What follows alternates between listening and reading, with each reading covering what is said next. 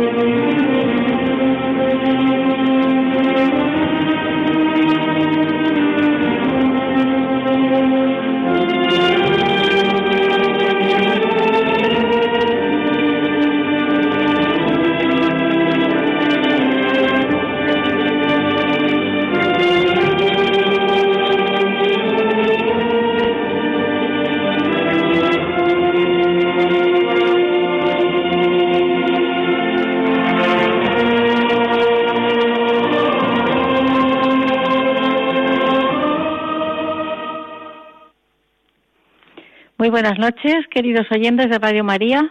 Estamos en Valencia para ofrecerles el programa El matrimonio, una vocación. Y estamos aquí muy contentos porque lo hemos preparado con mucho cariño. Son ocho personas las que van, bueno, siete personas las que van a intervenir y después les presentaré uno a uno. Pero antes voy a decirles el título del programa, que es Desde la vocación matrimonial cómo vivir la misericordia con personas marginadas. Acabamos de pasar las Navidades, que son unas fiestas preciosas, pero que no son igual para todas las personas. La noche del 24 de diciembre, con el nacimiento del Hijo de Dios en Belén, el día 28 con la conmemoración de los santos inocentes, con una Eucaristía celebrada por el cardenal arzobispo de Valencia, don Antonio Cañizares, en la que, rezamos por todos los inocentes y desamparados y también por las víctimas del drama del aborto. Seguimos el día 30 con la celebración del Día de la Familia y de la Vida, en la que el cardenal nos animaba a proclamar la belleza del matrimonio, de la familia y de la vida humana. Seguidamente hemos celebrado la Jornada Mundial de la Paz, el día 1 de enero, en cuya carta nos ha dicho el Papa Francisco, la no violencia, un estilo de política para la paz y pido a Dios que se conformen en la no violencia nuestros sentimientos y valores personales más profundos. Y para finalizar, el día 6 con los Reyes Magos, las cabalgatas en las que los niños ponen sus esperanzas, ilusiones y alegrías. Como decía al inicio, hay personas que no han podido vivir estas fiestas como la mayoría de nosotros, y me refiero a las personas encarceladas. Esta noche vamos a tratar cómo desde la vocación matrimonial debemos ayudarles a superar esta etapa de sus vidas, deseando que pronto estén con sus familias. Nos encontramos en el hogar Antonia María de la Misericordia, que el Arzobispado de Valencia ha habilitado para las mujeres que estando en tercer grado aún no pueden gozar de la libertad plena fue bendecido por el obispo don Arturo Ross, al frente del cual está el matrimonio formado por Víctor y Pilar, que viven con ellas. Actualmente residen 12 mujeres bajo la dirección espiritual de don Mariano Moragues, que tiene el cargo de conciliario de la pastoral familiar. Contamos también con la presencia del coordinador de pastoral penitenciaria, Paco, y su señora Pepita. También María Yorca, que es voluntaria de Radio María y que tiene un importante cometido en la cárcel de Picasen. Y por último, Mariela, que es la joven que reside en este piso a la espera de obtener la libertad definitiva. Antes de empezar las preguntas, vamos a ponernos en oración para que el Espíritu Santo nos ilumine a nosotros y pueda llegar a sus corazones los testimonios que aquí vamos a, comentar. Les dejamos con Luis Alfonso Zamorano cantando Ven Espíritu Santo.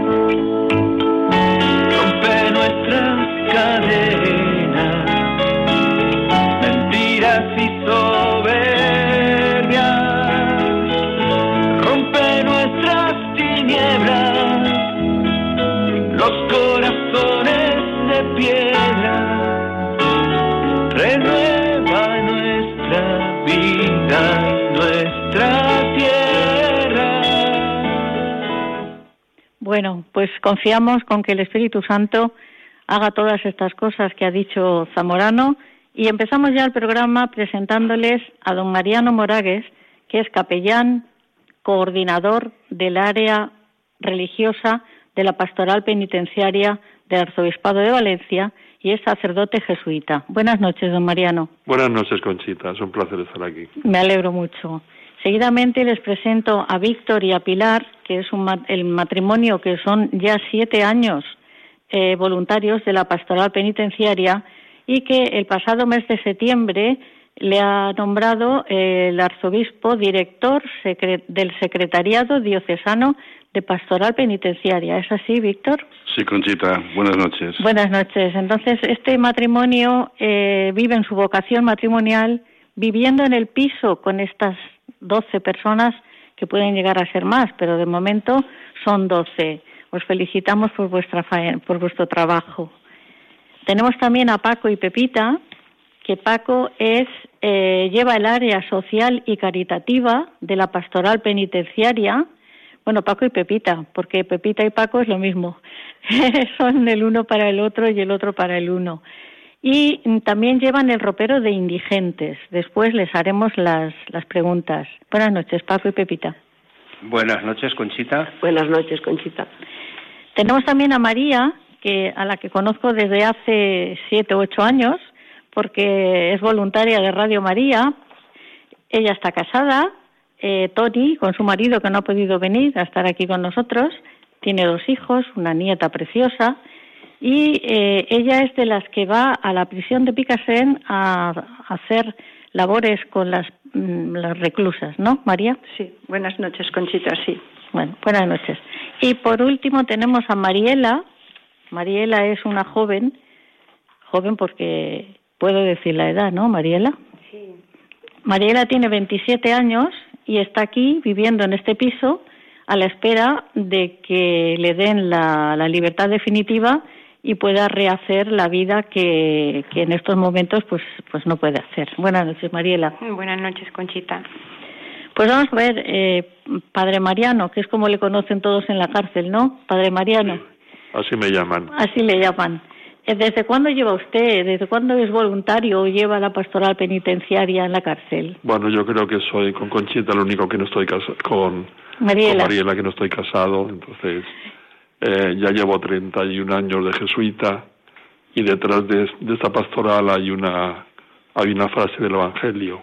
Cuando los discípulos le, preguntan a Jesús, danos un lugar en tu reino, Jesús le dice, este lugar yo no os lo puedo dar y está reservado para los pobres. Entonces para mí todo mi ser jesuita, sacerdote, está bajo, bajo esta, esta frase del Evangelio y yo me imagino el reino de Dios, pues que Dios está dando un gran abrazo y un gran beso a todos los a todas las personas que están en la cárcel y yo estoy en una esquinita.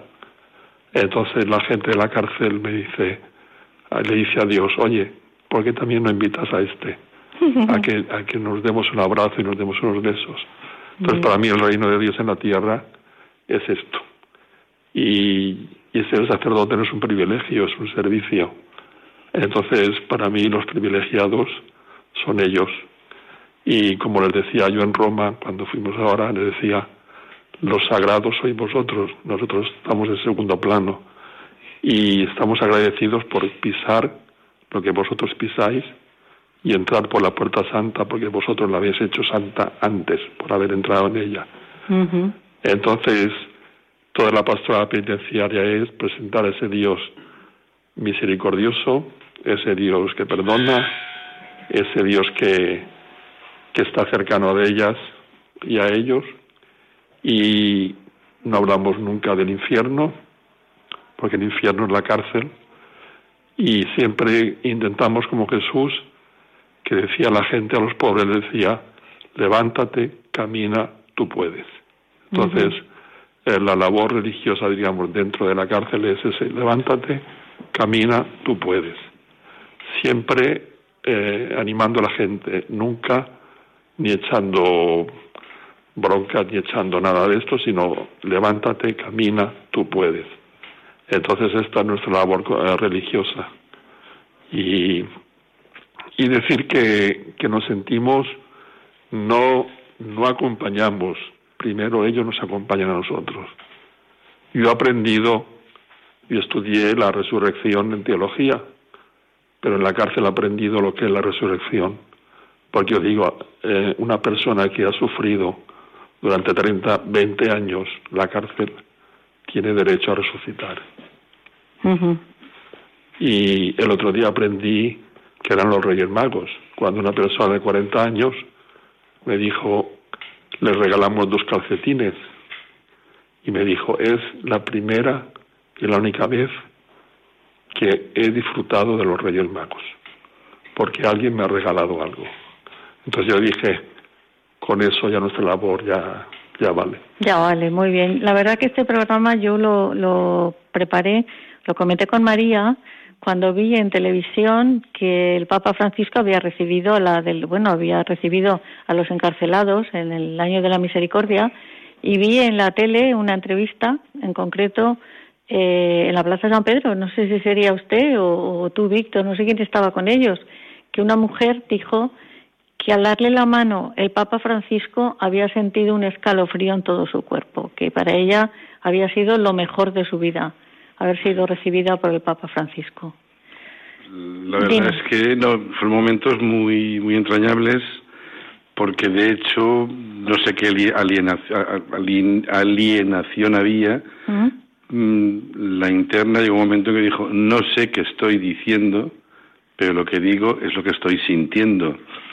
Eso nos dejó a todos en la de San Pedro como un poco fuera de contexto, ¿no? Y había un poco el desarrollo de lo, de lo que era pastoral y realmente lo que sentía esa persona en esos momentos. La verdad que fue, a mí me emocionó y le dije a María, tenemos que hacer un programa con este tema y mira, ha salido, gracias a Dios.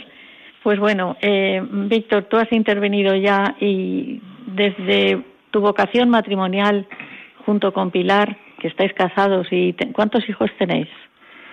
Casados 30 años, tenemos dos hijos, uno de ellos, mi hija, bueno, pues también está en el proyecto y vive con nosotros en la casa.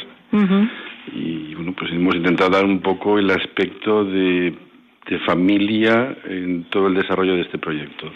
No es un hogar, no es una casa de acogida. A mí me gusta hablar del proyecto porque realmente es un proyecto donde pretendemos ayudar, reinsertar, eh, que la, hacerles fácil la reinserción a, a estas mujeres que han tenido, han tenido una vida tan complicada y que por aquí pueden tener una salida a la vida normalizada. Muy bien, tú estás con este cargo desde, eh, desde eh, septiembre del 2015, ¿eh? pero ya eres siete años voluntario de, de, pastoral penitenciaria. ¿Tu mujer te acompañaba también en esos siete años? Yo creo que la, mujer o el marido un voluntario siempre acompaña. Mm, si ella no hubiese estado detrás de todo esto, mm, los tiempos que le robas, el no estar, el llegar siempre tarde a todas partes, el no poder quedar, el, eh, si la persona que vive contigo no lo entiende, no lo puedes hacer. es decir, los domingos por mañana vete a la cárcel, no hay paella, pues no hay paella, pero yo tengo que ir. Muy bien, muy bonito. Don Mariano, dígame. No, que también nosotros vivimos tres jesuitas con gente que sale en tercer grado. Todo el tiempo vivimos con ellos, convivimos con ellos y para, para mí es una... La vida religiosa tenía que ser un poco el futuro, porque a veces vivimos muy encerrados y esto nos ha abierto y sabemos cuánto cuesta un café ahora porque nos han enseñado cuánto cuesta un café, como decía no sé quién, un presidente creo. Entonces aprendes mucho y aprendes a convivir y aprendes que a veces tienes problemas tontos, idiotas y la gente pues te ayuda a decir, bueno, hay cosas más importantes en la vida y yo creo que es el futuro, yo lo creo, pero tampoco soy especialista, que es el futuro de la vida religiosa, acoger a la gente en las comunidades. Sobre todo las más sufrientes, las que están pasando mm. lo peor. Paco y Pepita, aquí estoy. Vamos a ver, eh, ¿desde cuándo Paco lleva el área social y caritativa y el ropero de indigentes? Eh, ¿Desde cuándo haces esto, Paco? Bueno, yo ingresé como voluntario en septiembre del 2010, solamente llevo 45 años de casado. Eh, el ropero de indigentes desde el año 2011 en colaboración con mi mujer, porque sin ella hubiera sido imposible llevarlo a cabo, porque aparte de eso teníamos el, ropero en, casa de mis padres. Y entonces allí, desde allí, íbamos sirviendo mm. las peticiones que nos iban haciendo los internos. Entonces, claro, dentro de lo que es el área que a mí me corresponde ayudar a los compañeros, hay que tener en cuenta que la Iglesia de Valencia, a través del voluntariado de la pastoral penitenciaria, trabaja para la, reinserción de los reclusos desarrollando una serie de actividades orientadas para este fin. De nada sirve, desde luego, conocer la realidad social si no estamos dispuestos a trabajar para cambiarla, como hicieron antes que nosotros los que incidieron socialmente para abolir la esclavitud, la tortura, la segregación racial y que proclamaron la primera Declaración de Derechos Humanos. Desde luego no podemos afrontar la reinserción social del reo sin pasar antes por la restauración personal del mismo. Para ello es imprescindible, desde luego, la mediación y la reconciliación con su familia, con el Estado y, lo más difícil, consigo mismo. Entonces, para tratar de ayudar al recluso o exrecluso a su plena integración social, la Pastoral Penitenciaria de Valencia está desarrollando, de entre otras, una serie de acciones dentro del área social tendentes a desarrollar en los internos un cambio de actitud y comportamientos, fomentando el autodescubrimiento de valores personales. Para ello llevamos a cabo una serie de programas, tanto en preventivos como en penados, y también el Centro de Inserción Social, como puede ser el curso de español para extranjeros, teniendo en cuenta que estamos trabajando con extranjeros que algunos de ellos son analfabetos hasta en su propia lengua. Otro programa, Integrándome en mi vida, donde lo que tratamos es de generar un cambio hacia la inserción social desde el autoconocimiento y el, y el análisis de la, realidad personal. Otro taller de intervención psicológica y habilidades sociales, que los objetivos generales son el trabajar las habilidades de autocuidado para fomentar la autoestima, mejorar la capacidad motora a través de la música y el baile, mejorar comunicación emocional. Dejamos los otros para un poquito más tarde porque intervenga Pepita. Pepita, ¿cuál es tu trabajo, tu misión dentro de, de estar, pues eso, con Paco? a tu marido? Eh, yo soy voluntaria también desde hace siete años y dentro del centro estoy en el módulo que llamamos un poco rarito porque es eh, primer grado. Primer grado solamente hay tres centros en toda España. Entonces, em, es un módulo donde no te puedes plantear un taller como tal. Es más bien un módulo de acompañamiento, un módulo de escucha, va saliendo. eh, pretendes hacer cualquier historia, pero siempre sale, siempre, sale algo. La verdad. Entonces, este módulo, eh, la peculiaridad que tiene es que están incomunicadas, o sea, ellas están prácticamente todo el día, es de mujeres, yo voy a mujeres, eh, están todo el día solas en su celda, solamente bajan al patio juntas como como hora y media, como hora y media diaria. Y en ese tiempo es cuando tú puedes hacer alguna. Exacto. Solamente vamos un día a la semana, eh, junto con otra voluntaria. Antiguamente venía eh, una religiosa, ahora vamos eh, Fan y yo. En fin, es un módulo un poco raro, pero me encanta. La verdad que os veo una cara de satisfacción y de felicidad. Iba a darle paso a María, pero vamos a poner un pequeño corte musical para que ustedes. Eh...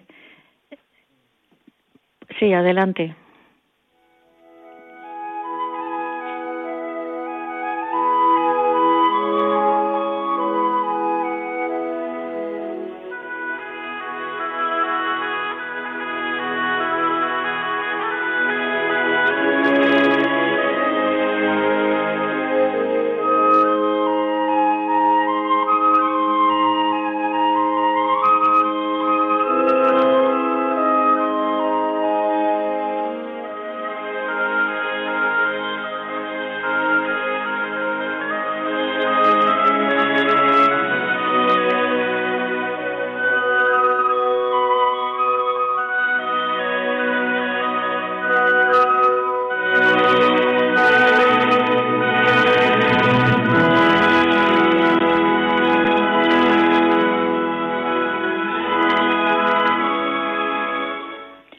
Estamos de nuevo con ustedes, queridos oyentes, en el programa El matrimonio, una vocación, cuando son las nueve y veinticinco y las ocho y veinticinco en las Islas Canarias.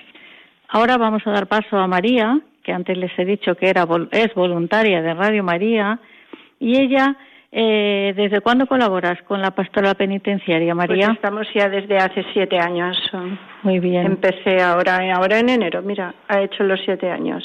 Oye, ¿y tu vocación matrimonial al ser madre es la que te ayuda a estar con las con las personas, con las con las mujeres que están en la cárcel? Pues la verdad es que sí, porque es una experiencia que no se vive hasta que no estás allí. Muchas veces vas y dices, me vuelvo, pero no, entras. Porque claro, nosotras tenemos dos talleres de costura, que son unos talleres de María Auxiliadora, que en su día fundó una, una salesiana y de hecho se llaman los talleres de costura de María Auxiliadora. Somos un grupo de cinco mujeres que nos repartimos en los dos talleres que estamos de momento ejerciendo. ¿Y cuántas mujeres tenéis en cada taller? Pues depende, depende. Hay un taller que es un módulo un poco más más restringido y entonces pues eh, como que allí hay menos mujeres. Pero en el módulo que exactamente estoy yo es un módulo prácticamente abierto y allí aquello se nos ha desbordado.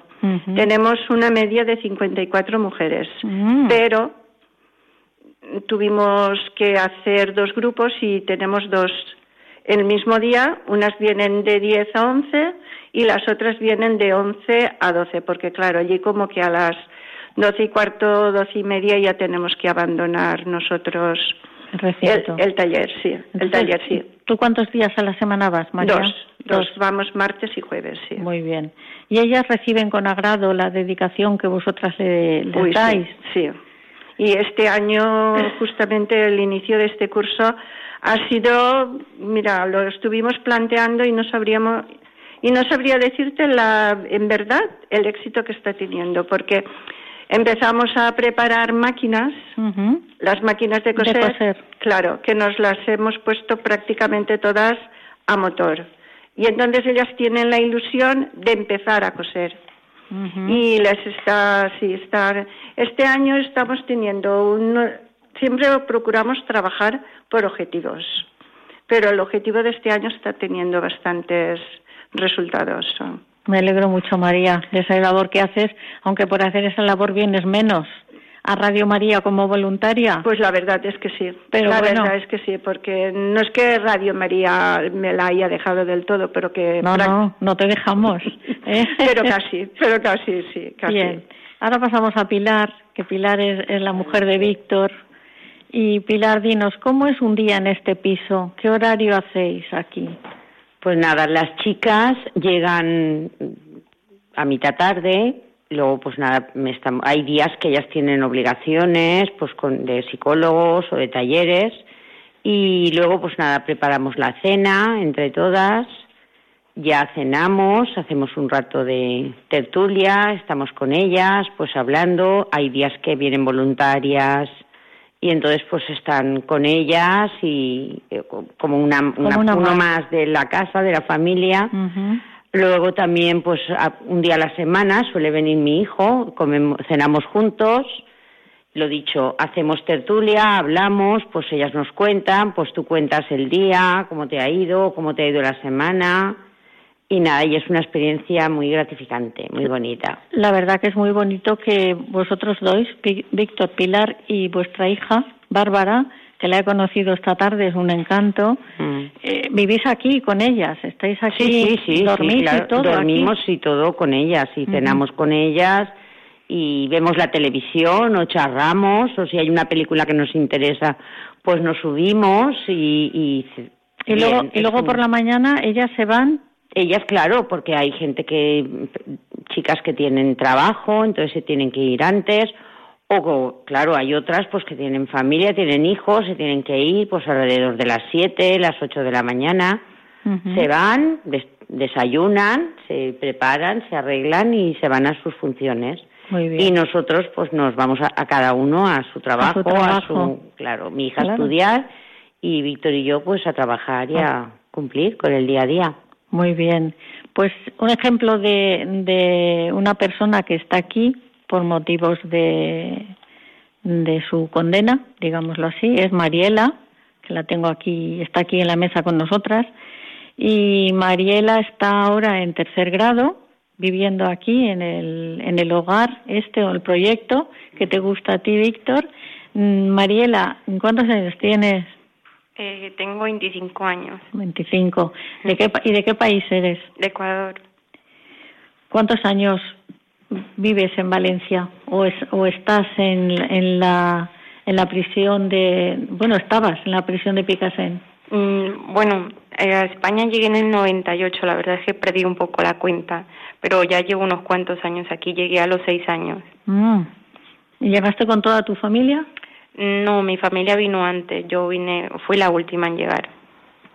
¿Y tus padres viven aquí ahora actualmente? Sí, toda mi familia vive aquí y residen todos en Valencia. ¿Cuántos hermanos sois, Mariela? Mm, somos cinco hermanos, yo sería la cuarta.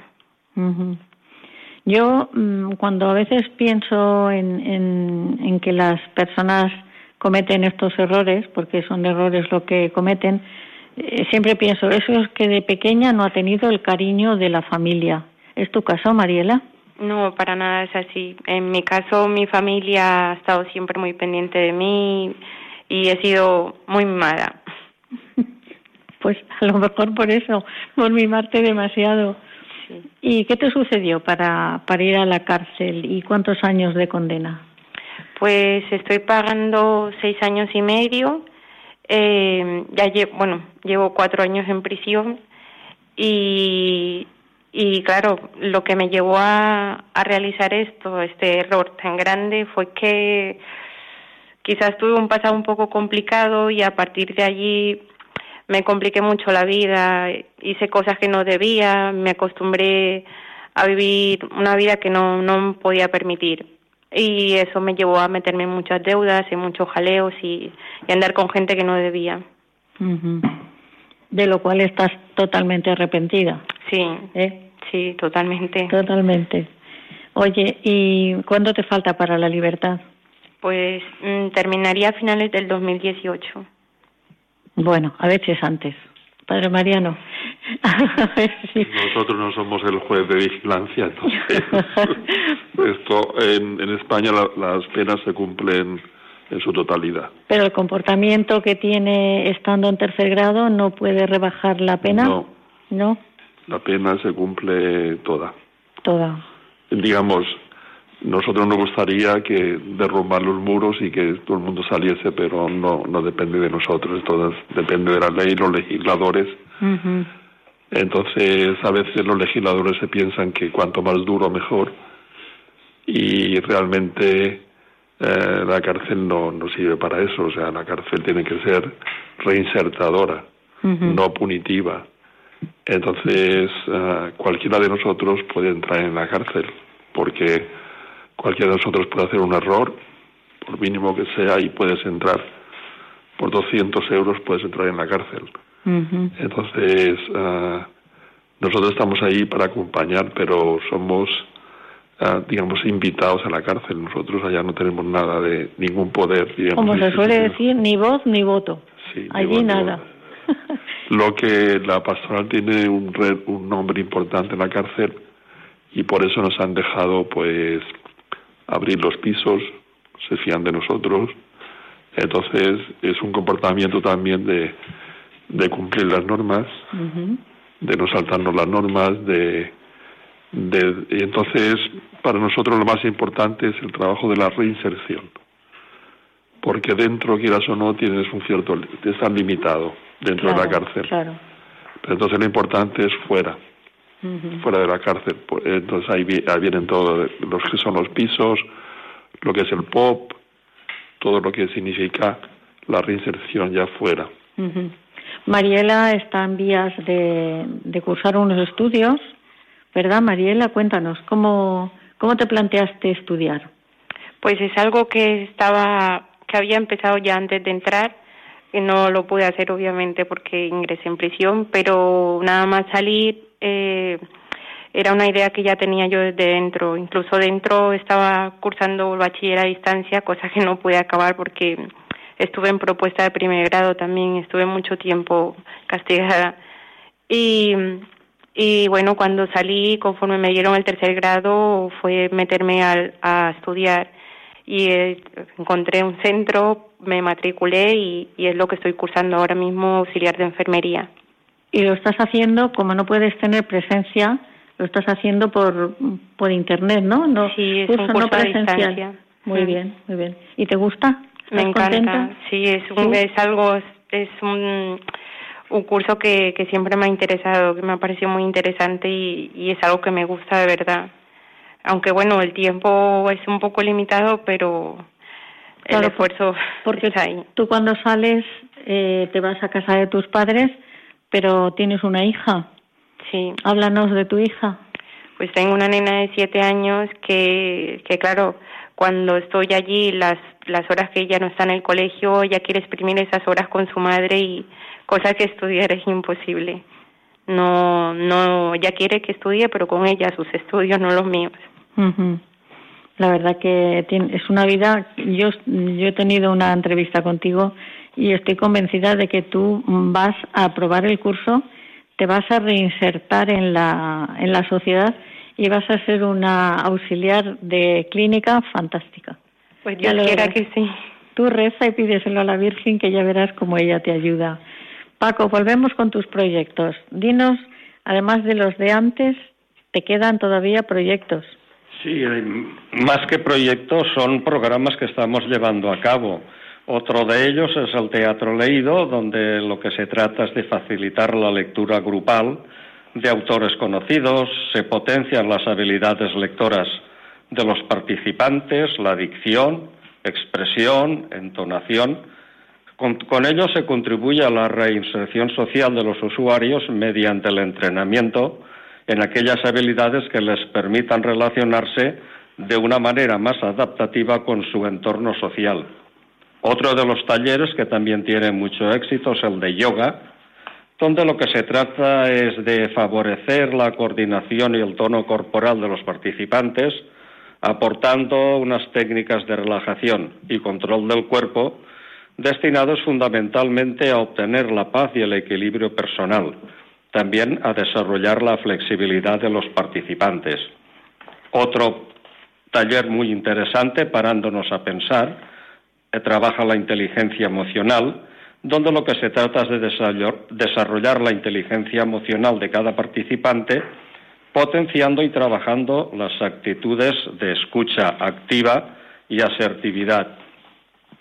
Otro taller denominamos Tu tiempo, fundamentalmente en el módulo de jóvenes, donde los objetivos específicos es la, tratar la desconexión de su situación actual, desarrollar habilidades personales para organizar su tiempo dentro y fuera de la prisión, potenciar la creatividad personal, proporcionarles también herramientas lúdicas novedosas para que ellos las apliquen en su tiempo libre organizar su tiempo de forma sana.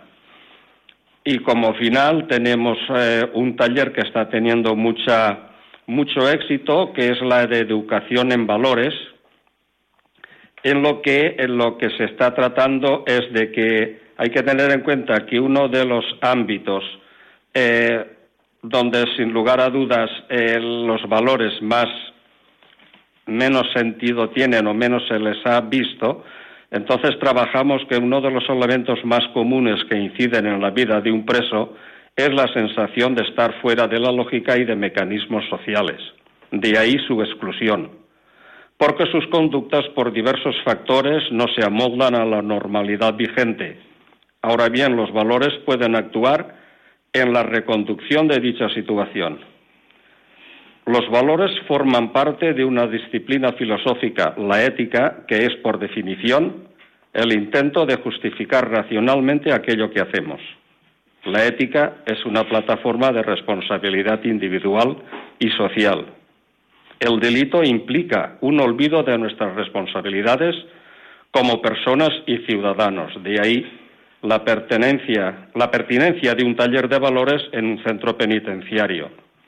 la introducción de los valores en la vida de una persona presa, creemos que representa la conciencia de lo que somos y de lo que hacemos. Si esto se consigue, la rehabilitación está más cerca que lejos. Indudablemente todos estos talleres tenemos que agradecer las facilidades que el centro penitenciario y los funcionarios nos dan, lógicamente porque nuestra respuesta es de acuerdo con el interés de la reinserción y reeducación de los internos con los que trabajamos. Muy bien. Padre Mariano. Los sacerdotes me, me dicen qué difícil ha de ser lo religioso en la cárcel. Yo les digo, yo estuve en una parroquia 18, 9 años en Mallorca y solo veía cabezas blancas. En, desde el altar solo veía cabezas blancas. En, mi, en la cárcel tenemos unas 300 personas que van a misa a fin de semana. Ya, ya me diréis que parroquia tiene 300 personas yendo a misa y se ven muy pocas canas. Entonces, eh, cuando la experiencia es que cuando uno lo pierde todo, especialmente la, libertad, vuelve a Dios. Cuéntenos. Dios, Dios tiene algo que ver cuando uno ha perdido todo. Entonces, es verdad lo, del Evangelio, que el Evangelio, te doy gracias Padre porque has enseñado estas cosas a los pequeños y sencillos. Y, y nosotros no damos la Biblia en la cárcel, porque la leen como si fuese una novela, entonces damos el Evangelio de cada día. Muy bien. Y una cosa anecdótica, la Biblia de Jerusalén también está prohibida porque el papel es muy finito y se lo fuman, va bien para hacer porros. Entonces, no damos Biblia de Jerusalén para que no hagan porros. Entonces, tuve que decirle a algunos que daban Biblia de Jerusalén que no podían darlas, que diesen otra Biblia porque así como Jeremías creo que se comía la palabra de Dios, ellos se la fumaron. Pero el perderlo todo y perder la libertad, de alguna manera vuelves a Dios. Acerca más a Dios. Cuéntenos cómo fue la misa de Nochebuena. Que, que por lo que yo he leído en, en Paraula, que es el periódico del arzobispado, mm, a mí se me ponía la carne de gallina. Pues nos repartimos, porque nos repartimos los módulos. A mí me tocó ir en la enfermería a los que no se pueden mover, los que van en silla de ruedas. Y yo digo normalmente la misa en enfermería con mentales y físicos. Entonces, para mí, yo llevo ya muchos años de diciendo misa, y para mí son de las mejores misas que he dicho en mi vida. Entonces, es una misa muy viva, muy todo el mundo responde, cantan, yo canto muy mal, ellos cantan peor, pero nos arreglamos. Mariela asiente con la cabeza. Luego es verdad. Sí, sí que es verdad. Cuando íbamos a misa aquí dentro, el padre nos decía cantar un poco más bajito porque la verdad es que no, no entonábamos muy bien. Unas iban iban por el principio, las otras por el final. Al final. Bueno, pero pero Dios lo escucha igual. Entonces procuramos hacer un evangelio muy cercano a la gente, con, o sea, procuramos hacer también parábolas. Ah, bien. parábolas de la vida, de, de su vida, haciendo ver que el evangelio tiene que ver, no es una cosa del pasado, sino es una cosa que, que tiene que ver con su vida. Porque la intención es que tengan una experiencia cercana del amor de Dios. Esto es nuestro, nuestro, digamos, lo que queremos, que la gente llegue a una experiencia profunda de que Dios les quiere y que son los elegidos y los primeros. Y nosotros solo somos acompañantes. Víctor, cuéntanos algo del viaje a Roma. Es difícil. Es difícil contar un viaje a Roma donde, como decía Padre Mariano, simplemente tenemos acompañantes. ¿Pero cuántas, cuántas mm, personas fueron? Eh, fueron tres chicas de aquí de la, de la casa de proyecto y un chico de, en segundo grado que estaba dentro. Eh, costó mucho porque el ministerio no entendía el, el tema y por qué queríamos hacerlo y al final la verdad es que conseguimos, bueno, yo creo que propuse de aquí de la casa las 15 que había en su momento, no me dejaron, era imposible, pero el viaje de Roma creo que hay un antes y un después en, en, la pastoral y al menos en la gente que vimos, que, fuimos. En ese viaje nos acompañó también el vicario de Acción Caritativa y Social, la José María Taberner, Y él comentaba después que le había ayudado mucho el, viaje, el viajar con ellos, porque hubieron momentos realmente donde había algo especial. Notabas que las cosas no ocurrían porque sí, ¿no? Las cosas estaban ocurriendo porque tenían que ocurrir. Eh, el momento de la conciliación con el padre Mariano, porque somos muy especiales, decidimos hacerlo por nuestra cuenta, eh, fue muy próximo, muy, muy cercano y donde realmente tú notabas el arrepentimiento de, de, las, de las chicas. Eh, eso Mariano que te lo cuente, porque lo vivió mejor que yo. Yo me emocioné cuando, después de la Eucaristía con el Papa Francisco, eh, Florencio, el coordinador nacional del área de, bueno, de penitenciaria y Mariano, junto con José María Taberner, salieron, salían ya del, del, de San Pedro y no sé, se, se le tiraron encima las, las tres mujeres, como quiero decir, es que era inevitable, tenían que abrazarlos, besarlos, mm, fueron cuestiones muy, muy, muy próximas y muy cercanas.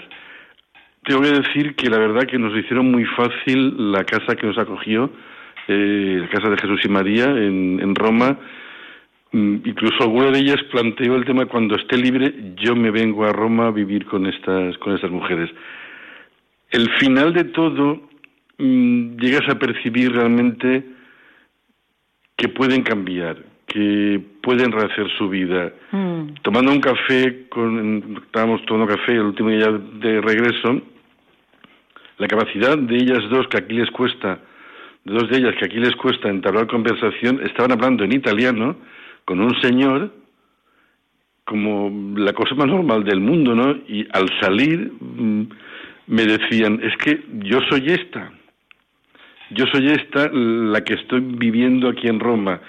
Claro, volver aquí supone mm, volver al entorno, el entorno los atrapa, los encierra. Es, difícil, es difícil. La verdad que sí. Pero el viaje a Roma fue, para mí fue espectacular. Yo tenía miedo del, del Vaticano, porque muchas veces cuando estamos ahí adentro nos critican el dinero del Vaticano y tal, no sé qué. Entonces, para mí, la misa con el Papa fue como si se derrumbasen todas, todo lo que es el museo, y lo bonito era que había mil personas que están en prisión. Entonces, como si todas las estatuas y todos los mausoleos se hubiesen derrumbado. De todo el mundo fueron, ¿verdad? Sí, y lo bonito era que había ya celebrando mil, o sea, lo precioso de la iglesia era la gente que había, no las estatuas o lo que o el museo, lo que fuese. Y luego para mí fue, pues, en la entrada, en la Puerta Santa, entrevistaron a una, una de las chicas que, que venía y hizo llorar a las entrevistadoras cuando contó su experiencia, el por qué estaba allá, que representaba a todos, a todas las personas de Picassent, tuvieron que cortar la entrevista porque se pusieron a llorar las entrevistadoras. Muy bien. Entonces, ah, una persona que no era así muy religiosa, pues sin decírselo yo, se fue delante de un crucifijo en una iglesia y se me encontrado con Dios. Entonces fueron experiencias muy bonitas y, nos sentimos también muy acogidos por la casa que nos acogió, que para ellas también fuimos, yo creo, una respirar aire nuevo para las religiosas y yo tenía cierto miedo por todo eso que nos decían en la cárcel, ¿eh? el Vaticano, que es mucho dinero y tal, no sé qué, y ninguno de ellos hizo ningún comentario sobre el dinero. Y ya digo, lo, para mí en aquel momento la misa del Papa, todo lo que el museo se derrumbó y lo bonito era ver que había, no sé si eran mil personas de la cárcel mm. celebrando la Eucaristía. Y de todo el mundo. La verdad que el año de la misericordia ha sido mm, maravilloso para todos los colectivos que han ido, porque han ido de, muchos colectivos a, Roma. Bueno, pues eh, nos está acabando el tiempo. ¿Queréis decir alguna cosa? ¿Os queda algo en el tintero? Pilar, ¿tú quieres decir algo? No, no queda mucho por decir, creo. Que nada, que es lo dicho, una experiencia muy bonita. Muy bien. Y yo creo que les doy apoyo a ellas, pero ellas me dan mucho apoyo a mí. Mucho, mucho. Me alegro, Es un gran acto. María.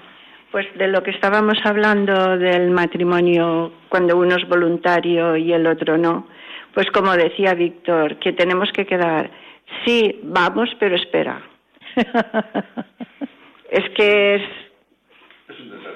es la frase, es la frase. Tú le dices a Tony, Tony, sí, pero, espera. Pero antes tengo que ir Exacto. A, coser con la máquina eléctrica. No, a ver, esto, esto es entre semana, pero si algún día, por lo que sea, me llaman para que vaya los sábados, a lo mejor Tony dice, uy, hoy no nos vamos a la playa. Digo, sí, pero espera, que vengo más tarde.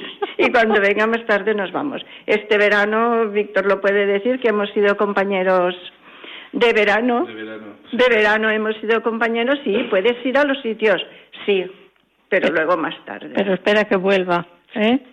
Pepita, dime. Yo no es mi caso porque gracias a Dios vamos los dos a la vez. Aunque también lo espero mucho tiempo, porque pasa más tiempo dentro que fuera. El otro día una anécdota se acostó con la con el plastiquito y dice, cuando se levanta y me ha acostado con él, digo, nada más te falta allí que una cama. Al que, el que os ponen para, poder entrar. Para entrar, ah, ya que ya... Ah. Os identifican, os toman carne de identidad, os... Muy bien, muy bien.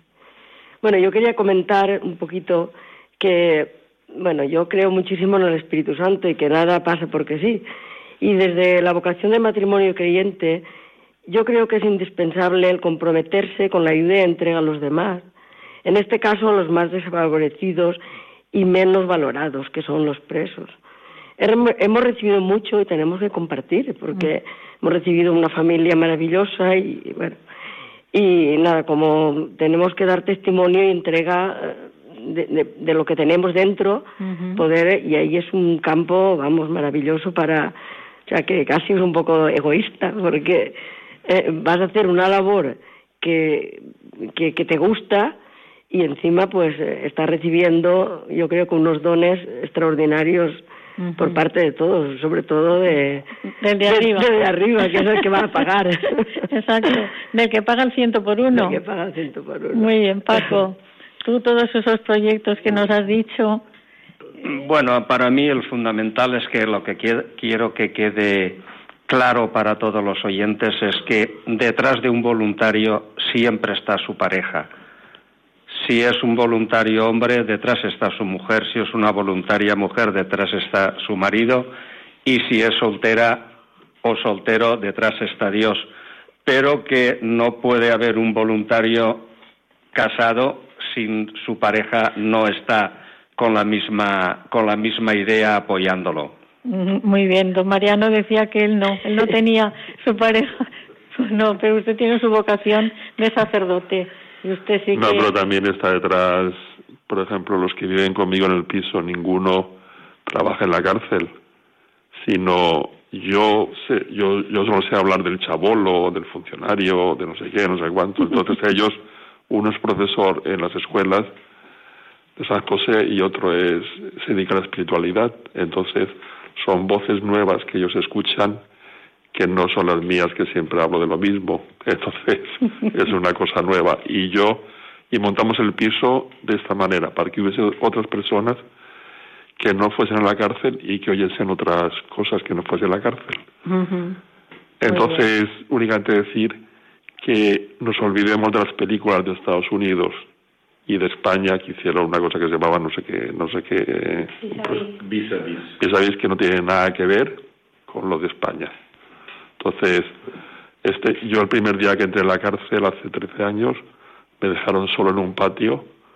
Las piernas, eh, como estaba acostumbrado a ver películas de Estados Unidos, las piernas me temblaban. Se acercó un señor que no pasaba por esta puerta y yo pensé, este me va a matar. Y me dice, padre, tiene una Biblia.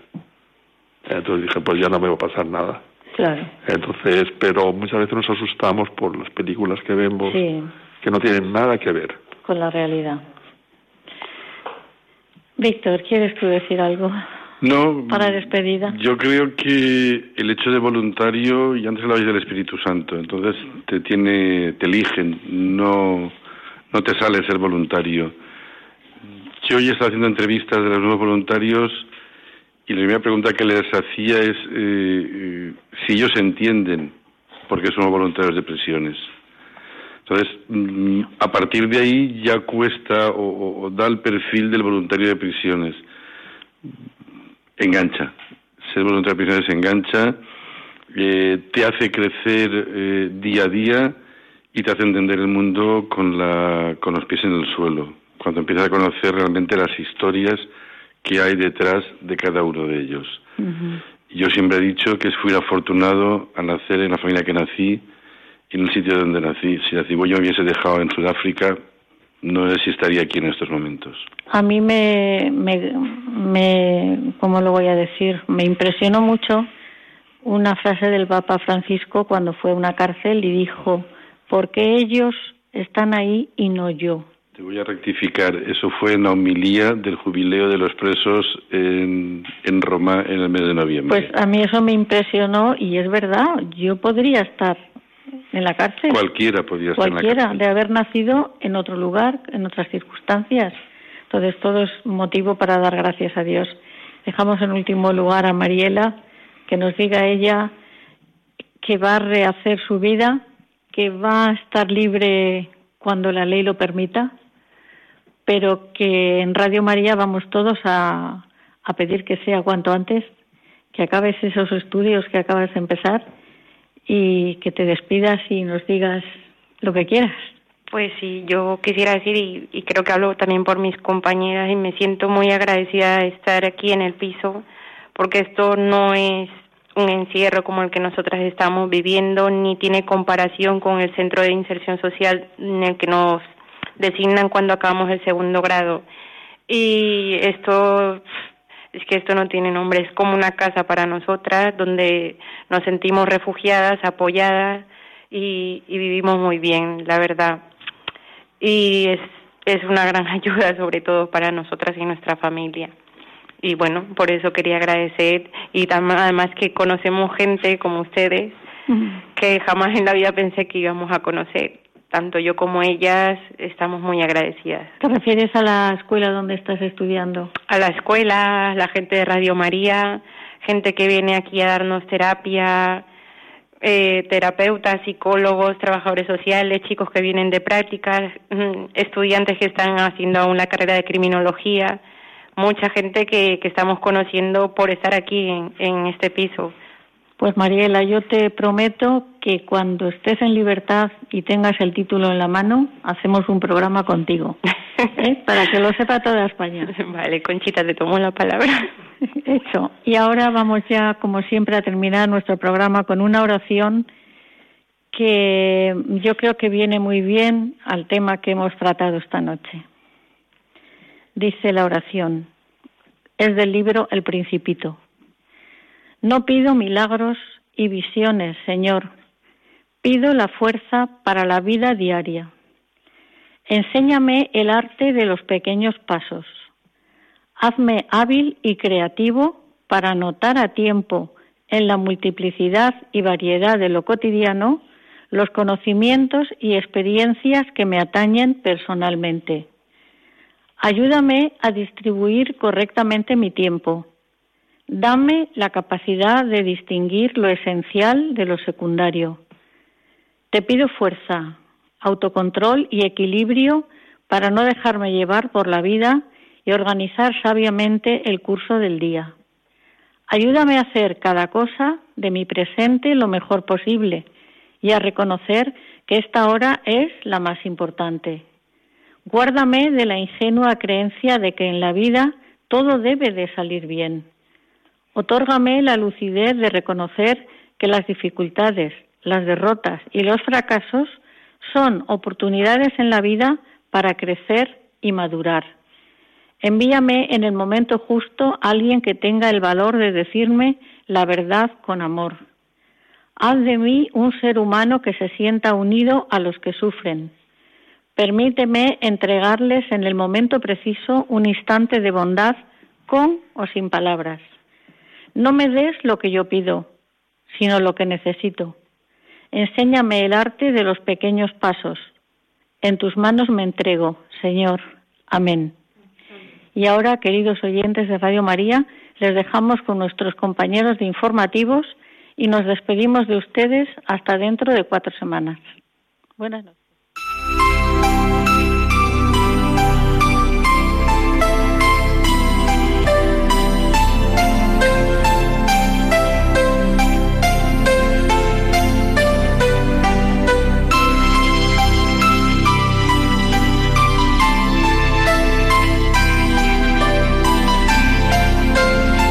Han escuchado El matrimonio, una vocación.